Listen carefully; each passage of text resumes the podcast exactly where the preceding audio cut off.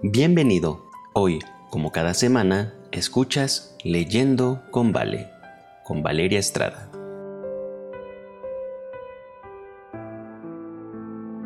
Hola, ¿qué tal? ¿Cómo estás? Espero que te encuentres muy bien.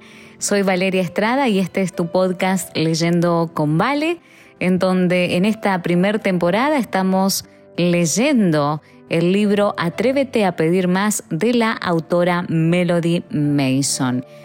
Eh, estamos en el capítulo número 16 y si este podcast es una bendición para vos, te invito a que lo compartas con aquellas personas que tal vez necesitan atreverse a pedir un poco más. El capítulo número 16 se titula Realidad versus sensación, la batalla sobre la fe verdadera. Y el versículo en el que estaremos meditando en este capítulo se encuentra en el libro de Hebreos 11.1 y dice, es pues la fe la certeza de lo que se espera, la convicción de lo que no se ve. Por muchos años y a lo largo de varias generaciones, los hijos de Israel anhelaron la promesa de Dios de liberación de la esclavitud y el retorno a la tierra de Canaán. Finalmente, después de ser milagrosamente librados de los capataces egipcios y después de viajar por el desierto arenoso y caliente, se encontraron acampando en el límite mismo de Canaán. Nos podemos imaginar la ardiente expectativa que llenaba sus corazones al darse cuenta con gozo de que ya casi estaban en su hogar. Pero primero, Dios tenía una prueba de fe más para su pueblo. En la preparación para tomar la tierra de Canaán, Dios le dijo a Moisés que enviara doce espías, uno de cada tribu, para ver qué tipo de gente y qué tipo de tierra era la que Canaán tenía. Estos doce salieron y después de cuarenta largos días volvieron trayendo relatos maravillosos y frutos fabulosos. Sin embargo, diez de los espías también trajeron malas noticias. El pueblo es fuerte, las ciudades fortificadas y gigantes habitan la tierra. No somos capaces de enfrentar este pueblo porque es más fuerte que nosotros. Somos como langostas en comparación a ellos. Nos vencerán. Como la congregación comenzó a llorar desesperadamente, Caleb y Josué, dos de los doce espías, se adelantaron para protestar. Es verdad que la gente es muy grande, pero la tierra es buena, tierra que fluye leche y miel, y si el Señor se complace con nosotros, nos la dará. Vayamos de una vez y poseamos la tierra, porque somos capaces de vencerlos. ¿No ha prometido Dios dárnosla? Pero desanimados por el mal informe de los diez espías, los corazones del pueblo ya estaban resignados a las imposibilidades de la conquista. Los diez espías que habían llevado el mal informe no podían ser convencidos. Olvidando que Dios los había librado de la esclavitud, los había dirigido por el mar rojo y les había dado la victoria sobre los amalecitas, perseveraron en desanimar a Israel para que no avanzara. La Biblia narra, se quejaron contra Moisés y contra Aarón todos los hijos de Israel, y les dijo toda la multitud, ojalá muriéramos en la tierra de Egipto, o en este desierto, ojalá muriéramos. En su incredulidad, limitaron el poder de Dios y desconfiaron de la mano que hasta entonces los había dirigido con seguridad. ¿Y qué podía hacer Dios ahora? ¿Recompensar su falta de fe? Difícilmente. Podemos imaginarnos el asombro y el enojo que debe haber llenado el corazón de Dios al ver a su pueblo incrédulo que estaba tan cerca y a la vez tan lejos de alcanzar la tierra prometida. ¿Hasta cuándo me provocará este pueblo? preguntó a Moisés. ¿Cuánto pasará hasta que crean mi palabra? ¿Cuántas señales y prodigios debo mostrarles para probar que puedo cuidar de ellos y darles la victoria sobre sus enemigos? En ese momento y en ese lugar, Después de haber sido tentado diez veces por la incredulidad de Israel, se nos dice que Dios estaba listo para desheredarlos y que los hubiera destruido y comenzado todo de cero si Moisés no hubiese intercedido fervientemente en su favor. Pero como Moisés se puso en la brecha y rogó por ellos, Dios no los destruyó instantáneamente. Sin embargo, a causa de su falta de fe, no tuvo otra opción que castigarlos. ¿Cómo haría esto? Cumpliendo las mismas palabras que ellos habían hablado. Diles, le dijo a Moisés, que como han hablado a mis oídos, así haré con ellos. No quieren ir a Canaán, está bien, no entrarán. Sus cadáveres quedarán en el desierto. No verán la tierra que prometí a sus padres, solamente sus hijos entrarán. Cuarenta años andarán errantes en el desierto, un año por cada día que reconocieron la tierra con desconfianza. Solo mis siervos fieles, Caleb y Josué, entrarán a la tierra, porque hablaron con fe y como resultado honraré sus palabras. Es revelador que después de que Dios les dijera a los hijos de Israel, está bien, creen que no pueden conquistar esta tierra, entonces no lo harán. Ellos decidieran en ese momento que sí podían conquistar la tierra. Y en contra de la orden del Señor, realmente intentaron ir a la batalla para conquistar Canaán, pero en esta ocasión actuaron neciamente otra vez. Moisés no estaba con ellos, Caleb y Josué no estaban con ellos, el arca no estaba con ellos, el Señor no estaba con ellos y sufrieron una gran pérdida. Y este será siempre el caso si el pueblo de Dios es incrédulo y luego avanza presuntuosamente con sus propias fuerzas, porque Dios no puede bendecir estos esfuerzos. Al ver el registro de cómo Dios trata con su pueblo, podríamos preguntarnos con asombro cómo los hijos de Israel pudieron haber dudado de Dios alguna vez en su viaje a la tierra prometida. Pero ¿somos diferentes hoy? Muchos piensan en los israelitas de antaño y se maravillan de su incredulidad y murmuración, creyendo que ellos no habrían sido tan ingratos, pero cuando se prueba su fe, aun en las menores dificultades, no manifiestan más fe o paciencia que los antiguos israelitas.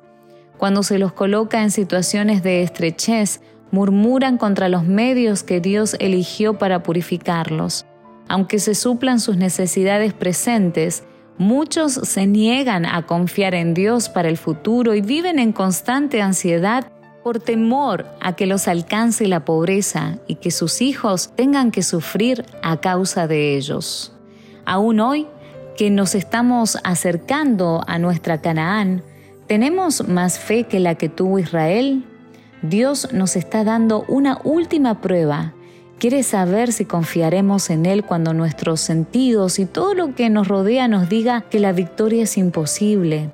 Quiere saber si creeremos en su palabra, aun cuando no hayamos recibido las promesas todavía y aun cuando el mundo entero se burle de nuestra postura, está listo para llevarnos a casa, pero se está preguntando, cuando vuelva a liberar a mi pueblo, ¿hallaré fe en la tierra? Jorge Müller, un predicador evangelista y misionero en Inglaterra a principios del siglo XIX, es más conocido por su fe singular y su confianza implícita en que Dios proveería sus necesidades diarias mientras él trabajaba haciéndose cargo de miles de huérfanos. Su famoso viaje de fe comenzó cuando como predicador viajaba por la campiña visitando a sus párrocos, preguntándoles cómo eran sus momentos con Dios. Estaba descorazonado porque la mayoría de las veces respondían sarcásticamente, ¿qué tiempo con Dios? ¿Acaso no sabes que tenemos que trabajar 14 horas al día para tener alimento en nuestras mesas para que nuestras familias no mueran de hambre? Convencido de que Dios es quien suple todas nuestras necesidades, Müller abandonó su ministerio pago como pastor y le pidió a Dios que lo usara como testimonio para mostrarle al mundo que si ponemos a Dios en primer lugar, Él proveerá.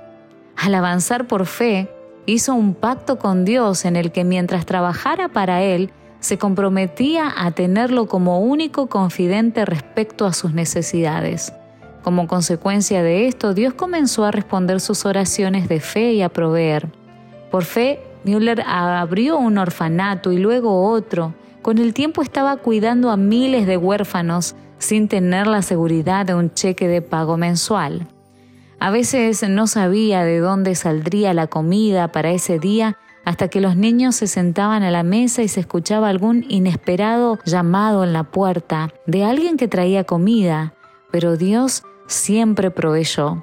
La vida de Müller fue un testimonio poderoso del poder de la oración y en sus últimos años él dio testimonio que tenía registro de haber recibido por lo menos 50.000 respuestas específicas a la oración. Durante su vida, más de 7 millones de dólares, aproximadamente 72 millones de dólares al valor de hoy, pasaron por sus manos para ayudar a los huérfanos y a aquellos en necesidad, y él no pidió ni un dólar. Todo vino en respuesta a la oración. Cuando se le preguntaba acerca de su secreto para tener poder en la oración, Müller respondía, un día morí por completo y al hablar se agachaba hasta casi tocar el suelo. Morí al Jorge Müller, sus opiniones, preferencias, gustos y voluntad. Morí al mundo, su aprobación o censura. Morí a la aprobación o a la culpa inclusive de mis hermanos y amigos. Y desde ese momento he estudiado solo para mostrarme aprobado ante el Señor. Cuando Jorge Müller murió físicamente en 1898, sus posesiones terrenales fueron valuadas en unos 800 dólares. Verdaderamente había dado todo a la causa de Cristo. Como Jorge Müller necesitamos probar a Dios por nuestra cuenta. Necesitamos mayor fe en la vida diaria. En vez de mirar nuestros recursos limitados, necesitamos comenzar a mirar el poder ilimitado de Dios. Por supuesto que esto no implica que actuemos presuntuosamente, que seamos malos mayordomos, que gastemos más de lo que podemos o que acumulemos grandes deudas. Implica que aprendamos a avanzar en fe cuando Dios nos da una visión, sabiendo que si Él está dando la visión, también hará provisión para su logro en vez de avanzar por fe, a menudo como el Israel de antaño, nos lamentamos nuestra falta de recursos. Pero la Biblia ya tiene un libro de lamentaciones, no escribamos otro. En su lugar continuemos el libro de Hechos, los Hechos de Dios. Elena de White escribe, Nadie pierda tiempo deplorando la escasez de sus recursos visibles. Las apariencias externas pueden ser desalentadoras, pero la energía y la confianza en Dios desarrollarán recursos. A menudo cuando no tenemos éxito en nuestra vida personal o ministerio, en vez de lidiar con la raíz de los problemas, nos enfocamos en mejorar el método. Si bien nuestros métodos siempre pueden ser mejorados, en el reino de Dios, generalmente los métodos no son el problema, ni lo son los pocos recursos o la falta de talento. El problema es la falta de fe. Elena de White nos dice fuertemente, todo fracaso por parte de los hijos de Dios se debe a su falta de fe. Como se puede percibir rápidamente al estudiar la Biblia, tener fe no es algo opcional en la vida cristiana, al menos no lo es si planeamos ir al cielo. Así que si somos personas propensas a la duda, ¿cómo desarrollamos la fe? La manera más poderosa de desarrollar la fe es por medio de la palabra, porque se nos dice, la fe es por el oír y el oír por la palabra de Dios. Elena de White apoya con esto con mucha seguridad. La fe que nos capacita para recibir los dones de Dios es en sí misma un don del cual se imparte una porción a cada ser humano. Aumenta a medida que se la usa para asimilar la palabra de Dios a fin de fortalecer la fe, debemos ponerla a menudo en contacto con la palabra. Al comienzo los adventistas eran conocidos como el pueblo del libro. Llevaban sus Biblias consigo donde sea que fueren y estaban siempre listos para responder por su fe. Cuando leían la Biblia no racionalizaban ni intentaban minimizarla con explicaciones rebuscadas. No tomaban lo que Dios decía y lo daban vuelta para que encajara con sus propias ideas o deseos. No, ellos la tomaban como lo que era, la palabra inspirada de Dios, y consideraban cada pensamiento como sagrado. Necesitamos esta misma actitud hacia la palabra de Dios hoy. La Biblia es la voz de Dios hablándonos tan ciertamente como si pudiésemos escucharla con nuestros oídos. Si nos diéramos cuenta de esto, con cuánto asombro abriríamos la palabra de Dios y con cuánto fervor estudiaríamos sus preceptos. La lectura y la contemplación de las escrituras serían consideradas como una audiencia con el infinito. En Mateo 8, 5 al 13 leemos acerca del centurión que fue a Cristo rogando por la sanidad de su siervo. Jesús respondió, iré a tu casa y lo sanaré. La mayoría hubiese estado encantado con esta oferta, pero el centurión respondió, Oh Señor, no soy digno de que entres bajo mi techo, solo di la palabra y mi siervo sanará. Este gentil tenía fe en la palabra de Cristo. Era una fe que ni siquiera Israel había mostrado. Por eso Cristo estaba maravillado. Israel tenía el Antiguo Testamento, lo sabía de memoria, se jactaba de ser el pueblo del libro, el pueblo de Dios. Leían la palabra de Dios, la predicaban y la enseñaban, pero no la creían. Sin embargo, este cinturión creía que había poder en la palabra hablada, y como resultado Cristo sanó a su siervo esa misma hora. Este es el tipo de fe que necesitamos hoy, fe que se basa solamente en la palabra de Dios por esto necesitamos pasar tanto tiempo con la palabra y necesitamos cultivar el hábito de hablar acerca de la fe. Si damos más expresión a nuestra fe, realmente desarrollaremos más fe. Elena de White enfatiza este concepto vez tras vez. Hablen y obren como si vuestra fe fuese invencible. El Señor es rico en recursos, el mundo le pertenece, miren al cielo con fe. En otro lugar, agrega, nunca demos lugar a un pensamiento de desánimo en la obra de Dios, nunca pronunciemos una palabra de duda. Imagina cuán diferente sería nuestra vida si pusiésemos un guardia sobre nuestras bocas, hiciésemos que hablar fe fuese un hábito diario en nuestras vidas. Qué diferente sería. Si estudiamos nuestra Biblia, encontraremos que la fe es uno de los dones que más se enfatiza en las escrituras. Esto se debe a que es el acceso para recibir todos los otros dones. Los enfermos son sanados por fe, somos salvados por gracia, por medio de la fe, somos justificados por la fe. Los discípulos trabajaron por fe, portamos el escudo de la fe. El justo por la fe vivirá. El justo camina por fe. Somos hijos de Dios por fe. Y al final de todo lo que más cuenta es la fe que obra por amor. La fundación misma del cristianismo es la fe y el Evangelio. Pierde su poder en nuestra vida si ella no está. Es por eso que el enemigo está tan resuelto a sembrar duda e incredulidad en nuestra vida hoy. No solo nuestro ministerio fracasará en prosperar si no vivimos por fe, sino que nosotros mismos nos marchitaremos espiritualmente. Como cristianos peleamos una batalla diariamente, una batalla entre realidades y sensaciones. El resultado de esta batalla tan importante determinará qué tipo de fe tenemos. Déjenme explicar. Una realidad es lo que encontramos en la palabra de Dios aunque esté construida sobre hechos y promesas invisibles. La realidad no fluctúa, ya que refleja la naturaleza inconmovible de Dios. Él no puede mentir, no cambiará. Es el mismo ayer, hoy y por los siglos y está más que dispuesto a darnos buenas dádivas aún más que nosotros a nuestros hijos. Cuando basamos nuestra fe en realidades, tenemos un firme fundamento para soportar cualquier tormenta. Por otro lado, un sentimiento está continuamente fluctuando, ya que está basado en nuestra experiencia personal. Nuestras emociones cambiantes, nuestras ansiedades, nuestro letargo espiritual y nuestras oraciones no contestadas.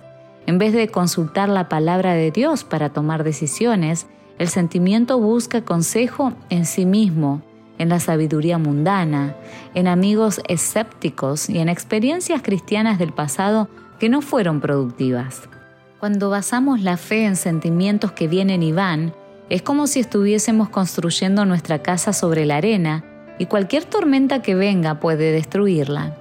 Cuando los sentimientos nos dirigen, ya sea al éxtasis o a la apatía, la fe siempre queda rezagada.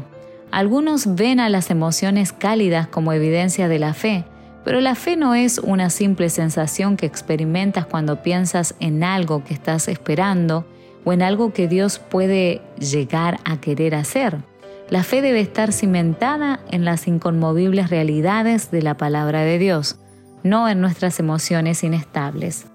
La fe toma a Dios por su palabra, con o sin sentimientos. Es la certeza de lo que se espera, la convicción de lo que no se ve. ¿Podemos creer en nuestros semejantes y no confiar en la palabra de Dios? Cuando vamos a Él en busca de sabiduría o gracia, no debemos mirarnos a nosotros mismos para ver si Él nos ha dado una sensación especial de garantía de que ha cumplido su palabra. Los sentimientos nos sirven como criterio. Han surgido grandes males cuando los cristianos han seguido los sentimientos. ¿Cómo sé que Jesús escucha mis oraciones? Lo sé por su promesa. Él dice que escuchará a los necesitados cuando clamen a Él y creo en su palabra. Él nunca ha dicho a la descendencia de Jacob, en vano me buscáis. Si caminamos en la luz, podemos llegar al trono de gracia con santa osadía. Podemos presentar las promesas de Dios con fe viva y rogar por nuestras peticiones. Aunque somos débiles, errantes e indignos, el Espíritu nos ayuda en nuestra debilidad. Pero muy a menudo nuestras oraciones están viciadas por la frialdad y por las recaídas. Quienes no se nieguen a sí mismos y levanten la cruz de Cristo no tendrán coraje para acercarse a un Dios que escudriña los corazones. Debemos aprender a velar en oración y ser importunos. Debemos acostumbrarnos a buscar dirección divina por medio de la oración. Debemos aprender a confiar en aquel de quien viene nuestra ayuda. Nuestros deseos debieran ser para Dios, nuestra vida debiera elevarse hacia Él y sus actitudes siempre debieran ser de súplica. Una vez que hayamos ofrecido nuestras peticiones, no debemos abandonarlas, sino decir, como hizo Jacob cuando luchó toda la noche con el ángel, no te dejaré si no me bendices, y como Él prevaleceremos. Leroy Froome, en su libro La venida del consolador, escribe, muchos esperan emociones físicas, tales como jubilosas excitaciones emotivas y maravillosas descargas espirituales, y se desaniman si no las experimentan. En otras palabras, la gente basa sus creencias, la evidencia de su cercanía con Dios y la fe, en sus emociones en vez de basarlas en los hechos de la verdad bíblica. Y esa es precisamente la razón por la cual Satanás es tan exitoso en gran parte del mundo cristiano hoy. Está sembrando una generación de cristianos que ha llegado a confiar únicamente en sus sentimientos y sensaciones como si fueran fe, en vez de confiar en las evidencias claras de la palabra de Dios. Sin embargo, Elena de White nos dice, una buena emoción no es una evidencia de que seáis hijos de Dios, ni tampoco los sentimientos que producen aflicción y perplejidades son una evidencia de que no sois hijos de Dios. Fromm añade, realidad, fe y sentimientos es el orden divino. Primero vienen los hechos. Elegimos creer, y entonces la fe se desarrolla basada en la palabra de Dios. Y por último, vienen los sentimientos. Se produce como resultado de una fe silenciosa. Si antes de confiar en Dios completamente estás esperando sentir que puedes confiar en Dios completamente, probablemente nunca confiarás en Él. Si antes de orar estás esperando sentir ganas de orar, puede que nunca ores. Dios nos dio una mente y nos ha dado su palabra. Necesitamos usarlas juntas. Imagina cómo los sentimientos de Abraham deben haber ido en contra de su fe al subir al monte con su hijo, hacia el lugar donde Dios le había pedido que ofreciera a Isaac como sacrificio. Aún así, él estaba en el centro de la voluntad de Dios. Imagina cómo se debe haber sentido Juan el Bautista al estar encerrado en la prisión mientras Jesús estaba afuera haciendo milagros y sin embargo Jesús dijo que no hubo profeta mayor que hubiese nacido de las mujeres. Imagina cómo se deben haber sentido los israelitas cuando quedaron atrapados ante el Mar Rojo, sabiendo que el ejército más poderoso estaba viniendo contra ellos a toda velocidad. Y aún así, Dios estaba preparándolos para uno de los mayores milagros de la historia. Elena de White habla acerca de los sentimientos. El enemigo impide que muchos de ustedes oren diciéndoles que no sienten lo que oran y que sería mejor que esperaran hasta que adquieran más del espíritu de intercesión.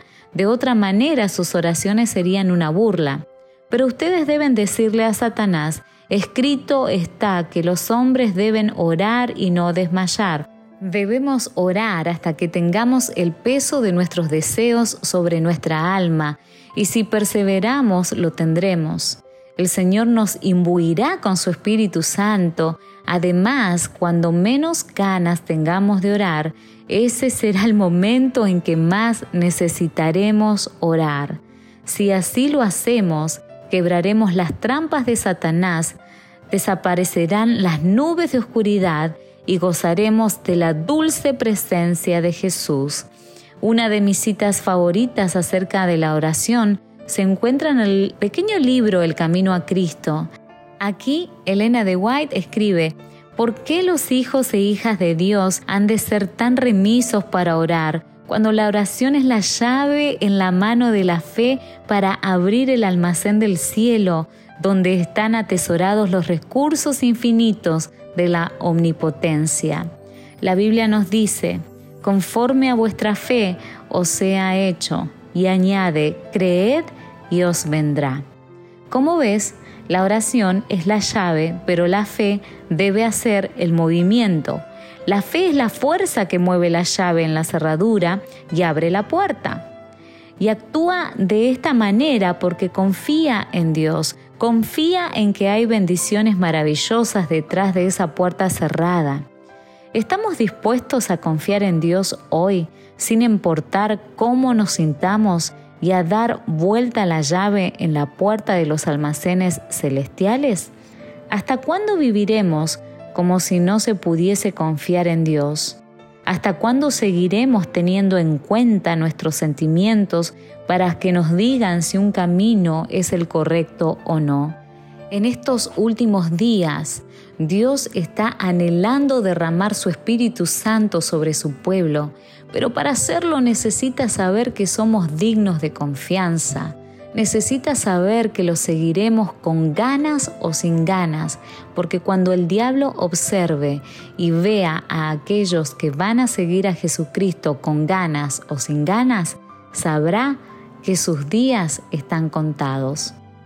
La fe puede ser descrita de muchas maneras, pero para resumirla, podríamos simplemente decir que es confianza valiente, atrevida, decidida, inquebrantable, inamovible en Dios, en su palabra y en su capacidad para cumplir lo que ha prometido, aun cuando no lo hayamos visto. Amigos, la Biblia nos anima diciendo, Bienaventurados los que no vieron y creyeron. A medida que nos atrevemos a pedir más, podremos encontrarnos en este grupo de personas que puede creer antes de ver. Gracias por escuchar. Que el Señor te bendiga.